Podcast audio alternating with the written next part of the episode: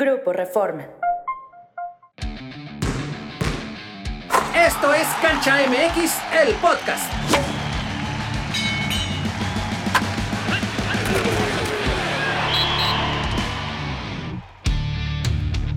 Amigos y amigas, bienvenidos a esta edición especial de Cancha MX, el podcast en el que vamos a platicar sobre el Super Bowl 57. Los saluda Pablo Tiburcio, hoy en compañía de Jesús Ballesteros y de Diego Martínez, que ya está camino a Phoenix, Arizona, para vivir el partido en carne propia. Chuy, ¿qué, qué esperas de ese Super Bowl 57? Arranquemos en el primer cuarto de este capítulo con el evento como tal. ¿Qué, qué significa este Super Bowl? Bueno, significa muchas cosas, el regresar a la normalidad del estadio completo, la opción de, de turismo, los costos. Pregúntale a Diego cuánto Sí, se cuánto, elevaron los hombre. costos de los cuartos en Arizona, eh, la derrama económica que se espera para la ciudad, que va a rondar los 600 millones de dólares, nada más para la ciudad. O sea, tener el fin de semana del Super Bowl le deja eso a Arizona, activa cualquier economía, ya la quisieran eh, cualquier, ciudad del mundo. Sí, sí, sí. Por eso es un evento tan pretendido, por eso le dicen las ciudades a la NFL, ven, tómala y haz lo que quieras con ellos, porque la derrama es impresionante, el apoyo para las ciudades también. Eh, me parece que vamos a ver un gran duelo, la mejor ofensiva contra la mejor defensiva, eh, dos corebacks afroamericanos. La primera vez que sucede esto en un supertazón, y irremediablemente vamos a ver el cuarto coreback afroamericano que se corona en un evento de este tipo. Eh, me parece que eso también es muy sano, es muy bueno para, para todos estos problemas que a veces eh, se dan con el racismo. También creo que vamos a ver un gran espectáculo. Curiosamente, eh, en Phoenix hemos visto Super Bowls con finales ca- dramáticos, ¿no? Aquel de, de, bueno, cualquiera de los que me digas que se han pasado por ahí son este, muy interesantes. Eh, pero también me parece que vamos a ver grandes jugadores, el, coach joven contra el coach viejo. Tiene todos los ingredientes para hacer un gran evento. Muchos ingredientes, Diego, te saludo y también platícanos un poco tú que estás viviendo ya la experiencia de acercarte a las tierras del Super Bowl. ¿Cómo ves eh, el ambiente? ¿Cómo ves a la gente, el interés, los precios de los boletos, del hospedaje, como decía Chuy? Eh, platícale un poco a la gente que nos escucha cómo se vive este Super Bowl, digamos, regresando un poco a la normalidad. Sí, como decía Jesús, eh, ¿cómo están todos? Eh, un Super Bowl ya volviendo a la normalidad y normalidad de todo, precios, boletos, el más barato en 5 mil dólares aproximadamente, los más caros en 25 mil, eh, cuartos, tú quieres un cuarto a partir del viernes al lunes y el más barato a media hora, una hora está en 200, 300 dólares la noche. Eh, sí se ha subido mucho, es donde vemos ya que volvió a la normalidad todo. A y media hora, esperemos Diego, que- entonces en- en uno que esté en el centro de la ciudad, en el que te puedas mover fácil, ¿en cuánto No, va a andar? Mínimo, mínimo 500 dólares. O sea, un, un hotel para la noche del viernes al lunes, o sea, por noche, 10 mil pesos la noche de viernes a lunes en el centro de, de- de Phoenix o, en, o, o digamos que a, a cinco minutos en carro, porque ya si te vas a media hora en carro, 350 och- o o 400 dólares, sí se ha subido muchísimo, es impresionante. Y lo que decías, la derrama económica, además, pues el clima no está mal, este, 20 grados, 6 la mínima, o sea, estás hablando de un Super Bowl que de los últimos años que habían sido fríos como aquel de Minnesota, pues ahorita también pues te da para, para estar tranquilo, para estar caminando en las calles, para hacer turismo y por eso la derrama económica y, el impacto eh, de, de la gente que va a ir este fin de semana a Phoenix. ¿no? Varias implicaciones que tiene regresar a la normalidad, que tanto queríamos. Bueno, ahora los precios se fueron A por las nubes. por por, las ahí, por ahí, nubes. si quieres, Pablo, este, comprarnos un anuncio ahí en el Super Bowl No, para el no, no, podcast. todo bien. 7 millones de dólares, Todo bien. medio minuto nada No, no, más. no, no, Digo, no, si yo- te interesa. Yo creo que, que así la dejamos. Mejor vamos a escuchar estos datos importantes sobre cada uno de los equipos que van a jugar el Super Bowl 57. Mientras los jefes de Kansas City tienen dos victorias en tres Super Bowls jugados, las Águilas de Filadelfia únicamente han ganado un título en sus cuatro apariciones en el Super Domingo. Antes de llegar a Kansas City, los jefes jugaron entre 1960 y 1962 en Dallas bajo el mote de Tejanos. En cambio, las Águilas han jugado desde 1933 en Filadelfia. Los rosters de Kansas City y Filadelfia superan los 200 millones de dólares. En el caso de los Chiefs, este año pagaron una nómina de jugadores de 205 millones 249 mil 41 dólares, mientras que las Águilas pagaron 218 millones 759 mil 743 billetes verdes. Ninguna de las dos franquicias se ausentó largo tiempo del Super Bowl. Los Chiefs están de vuelta tras una temporada de ausencia y los Eagles vuelven al Super Domingo luego de cinco temporadas. Arrancamos el segundo cuarto de Cancha MX, el podcast. Ahí están los datos. ¿eh? Son dos equipos con nóminas similares por lo del tope salarial. Tienen ahí algunas diferencias, sobre todo cómo le pagan a sus corebacks, como ya escuchamos. Pero, ¿qué, les parece, Diego Chuy, si hablamos específicamente de lo que puede traer Kansas City a la mesa en este Super Bowl 57? Andy Reid, un entrenador con mucha experiencia, Patrick Mahomes, un jugador que ya tiene tres Super Bowls sobre los hombros, no es cualquier cosa, no es un equipo pequeño. Este será su tercer Super Bowl de, Mahomes y, y todo se centra en él, ¿no? Hace 15 días era la gran duda de si estaba listo o no para jugar la final de campeonato contra Cincinnati eh, pasó el examen con muy poca movilidad, pero 15 días después creo que vamos a ver a un Mahomes, si no al 100%, a un 90% y cuidado, lo que él puede hacer con movilidad, con la posibilidad de salirse eh, de la bolsa de protección, que además lo hace no porque así se haga, sino en jugadas rotas, sacando siempre algo de la, de la chistera, con sus pases por debajo del brazo, eh, en ese movimiento muy de beisbolista que, que tiene hecho, o con su cañón y, y poniéndolo a volar 60 yardas, creo que el espectáculo va a estar por ahí. La clave es si le van a dar la protección. Contra los bengalíes lo hicieron muy bien. Sí, pero, Filadelfia no, es la mejor defensa de la liga, pero también se va a enfrentar a la mejor ofensiva. Quiero ver quién es el guapo de Filadelfia que toma Travis Kelsey y si lo pueden limitar, porque además es el arma más importante de Mahomes, no solo por las manos que tiene y lo buen receptor que es, por cómo bloquea y por cómo lo ayuda. Porque él se puede ir en una trayectoria eh, de 10, 15 yardas para adelante y regresarse otras 10 para ayudar a su mariscal de campo y sacarlo de cualquier programa. Ya, vimos, ya vimos, Diego, que, que, Mahomes en play action, en formación escopeta, en formación en y en cualquier formación, saca las, las papas del fuego, incluso con el tobillo, como habíamos mencionado antes, pues con una lesión grave, con un esguince grave que lo mantuvo eh, sin movilidad aún así Mahomes demuestra que está para grandes cosas. Más allá de Patrick Mahomes, Diego, ¿quién es el jugador clave para Kansas City en este Super Bowl? Mira, yo creo que, que las buenas noticias para Kansas eh, llegaron esta semana. Creo que el activar a, a Clyde Edwards Gelaire es, es, bueno. Es al final de todo es tu, corredor eh, titular, tiene experiencia. Quizá este año al principio no estuvo tan bien, pero pues si traes a, a, a Edwards, si traes a Pacheco, y ya traes a dos corredores que te corran, ponle 50 yardas cada uno, que te logren correr 50 yardas cada uno, creo que puede ser la diferencia, le puede bajar la presión eh, a, Mahomes para lanzar el balón. ¿Por qué? Porque lo vimos en los últimos juegos, ¿no? O sea, no era equilibrado. Estamos hablando que en los últimos juegos eran 40 pases de Mahomes por 20 acarreos y creo que ahí puede nivelarse a lo mejor a un 35-25, pero ya no estás con la con, la zozobra ahí de, que le van a pegar a tu coreback, que tienes que cuidarlo, que tienes que cuidarlo. Y, lo que decía Chuy de, de, Kelsey, de cómo va a bloquear, también va a ser importante cómo, qué va a hacer Kelsey, porque en muchas jugadas creo que va a tener que, hacer trampas o, incluso esperar un poco el, ataque de, la presión de los, de los linieros y los linebackers de, las águilas para, para que no agarren a Mahomes. O sea, creo que va a ser ahí e, esa parte de las líneas ofensivas y defensivas va a ser el, ajedrez del Super Bowl, ¿no? Oigan, Diego, Pablo, pero aquí hay una cuestión, o sea, es la mejor defensa Filadelfia, sí, pero la número 8 contra el pase.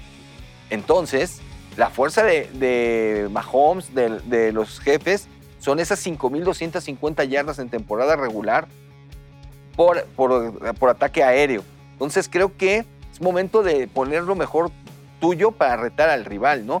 Ya sabes que es muy complicado correrle a, Filadelfia, pero puedes ir a sus debilidades aparentes, pero esa es la fortaleza de los jefes. Porque, porque además, no me dejarán mentir, Diego, tiene una fuerza también en, el juego aéreo, tiene receptores muy capaces, no solamente es Travis Kelsey, tiene, tiene receptores abiertos, Diego, que pueden ir eh, profundo y que pueden hacer mucho daño ¿no? en la secundaria. Y, y ahí también, perdón, eh, está un jugador que ya va a estar recuperado, que todo indica que va a jugar, y que también sabe absorber golpes aún jugando como receptor abierto. Y hablo de Smith Schuster, que en Pittsburgh, en, su última etapa en Pittsburgh, él iba a hacer las jugadas rudas. el, jugador que te bloqueaba si alguien más traía el balón o el que se, había, se abría paso a golpes, ¿no? Empezó a hacer labor casi de ala cerrada, pero con una velocidad mucho mayor, ¿no? Diego, yo creo que además de Juju Smith-Schuster, eh, Mecole Hartman, ¿no? Es un jugador que estaba en duda y que sería importante ver si, si llega o no llega a este Super Bowl. Sí, parece que, que no va a jugar. Parece que ahí el cambio eh, va a ser en la lista de lesionados. Van a dejar a Clyde Edwards arriba, se va a ir Mecole eh, Hartman a la banca pero pues vemos a, a, Marqués Valdés, ¿no? O sea, creo que no lo ha hecho mal en los últimos partidos. Y mira, al final de todo, creo que después de que se fue Tyler Hill, todos, de, todos, creo que nadie pensaba que, fuera a seguir siendo explosivo ese ataque aéreo de, Kansas, pero nos damos cuenta que lo que necesitas es un coreback que te pone el balón en los números y llámese Yuyo Smith, Márquez Valdés, llámese Jerry McKinnon, Justin Watson, o sea, Noah Gray, incluso a Sky Moore, o sea, todos han tenido acción, o sea, era impresionante, si no me equivoco, en el último partido, eh, Mahomes le conectó, le mandó pases a 10 jugadores diferentes, o sea, es donde te habla que lo que necesita Mahomes es un, un, un blanco para tirar el balón, ¿no? mucho, o sea, creo que ahí está. Mucho, la magia. mucho se especula. Nada más para cerrar el comentario de Diego, a lo largo de la temporada, 17 receptores diferentes para pase de anotación de Patrick Mahomes. Mucho se especula con esta ofensiva de Kansas City si Mahomes está en condiciones y lo que decimos, si el ataque aéreo va a ser efectivamente la llave o Filadelfia se está preparando justo porque sabe que, vendrá por ahí el ataque de Kansas City. Por lo pronto, lo que también se especula es qué va a pasar con el medio tiempo del Super Bowl, Chuy. Diego, porque va a estar Rihanna después de siete años de estar ausente de los escenarios, acepta la invitación de la NFL para estar en el medio tiempo. ¿Cuál ha sido tu medio tiempo favorito? Yo me voy a quedar con aquel de Michael Jackson. Con el de Michael Jackson, porque abrió la lata, ¿no? A partir Claro. de ahí se hicieron De- cosas marcó una interesantes. Tú, Diego, ¿con cuál, ¿con cuál te quedas? Y, y afortunado que vas a poder ver a Rihanna en vivo y en directo.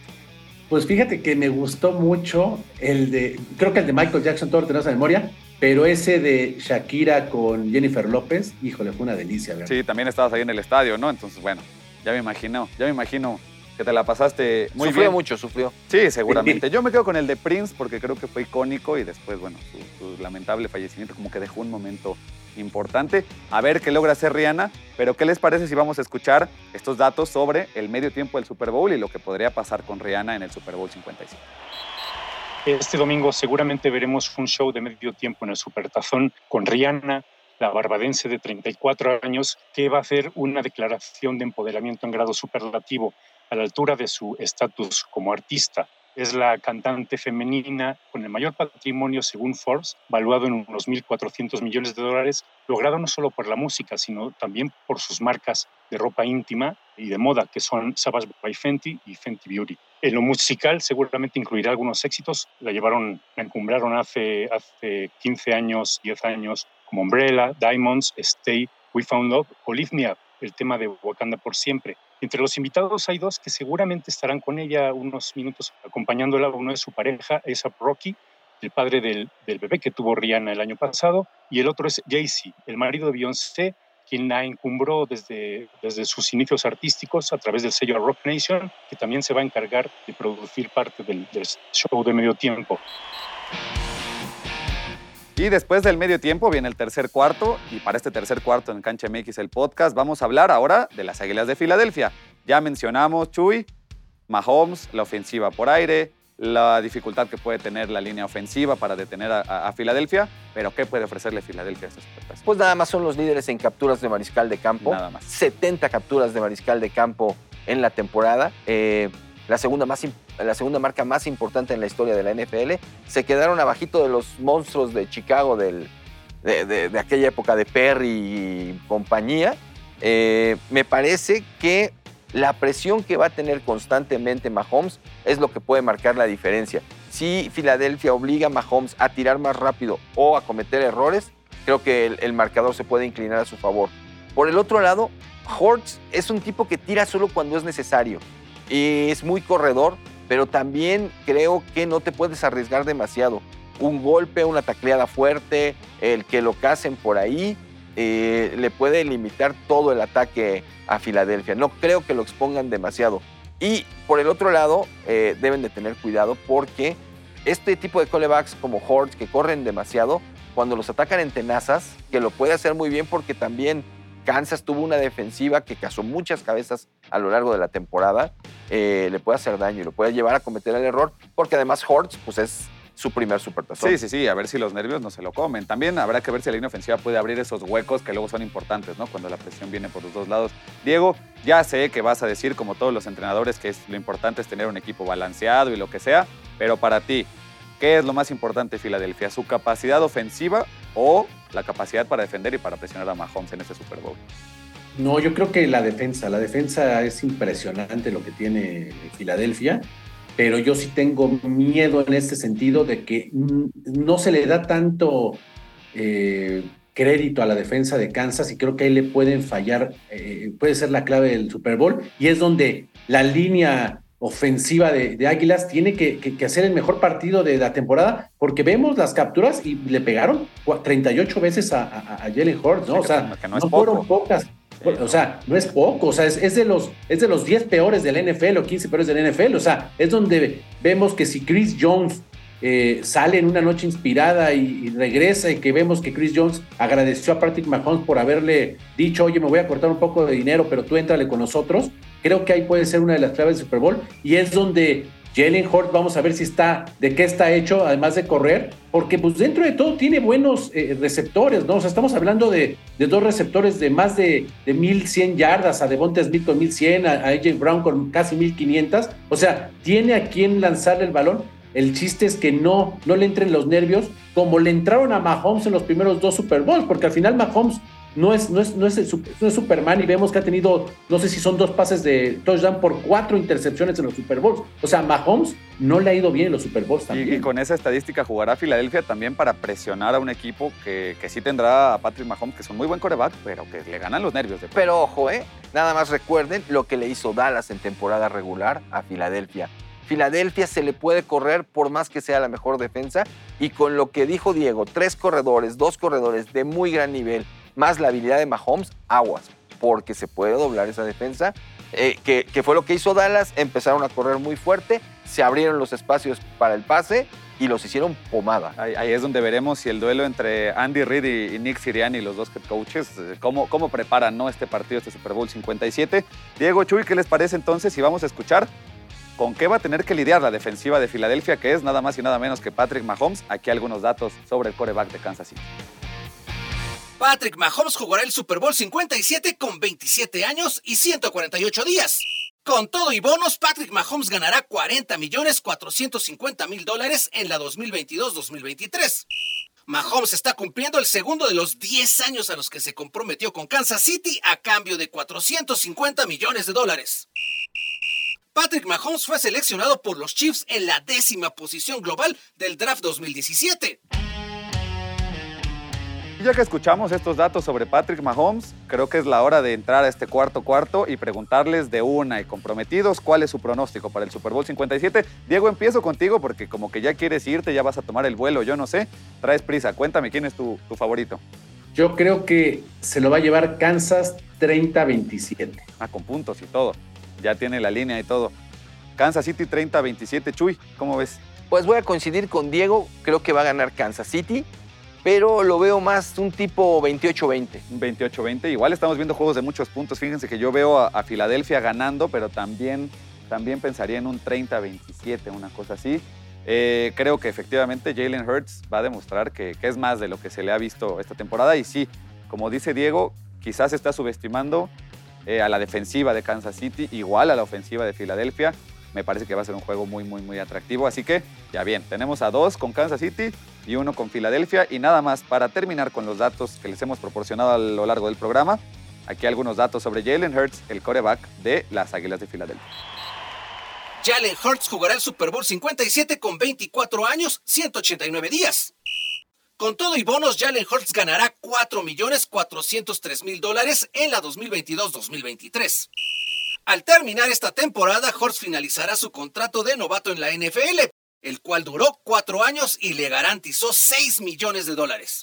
Hurts fue elegido por Filadelfia en la posición 53 global del draft 2020. Pues ahí está todo lo que deben saber sobre este Super Bowl 57. Entramos al tiempo extra de este episodio de esta cancha MX, el podcast especial del Super Bowl. Chuy, muchas gracias. Diego, también muchas gracias. Los saluda Pablo Tiburcio. Recordarle a los que nos escuchan, toda la cobertura del Super Bowl está en Grupo Reforma, a través del impreso, a través de la edición digital. Aquí en el podcast tendremos programa especial. Todo lo que quieran saber sobre Super Bowl 57 está en Grupo Reforma y específicamente en Cancha. Muchas gracias por escucharnos y nos vemos aquí la próxima semana en Cancha MX, el podcast.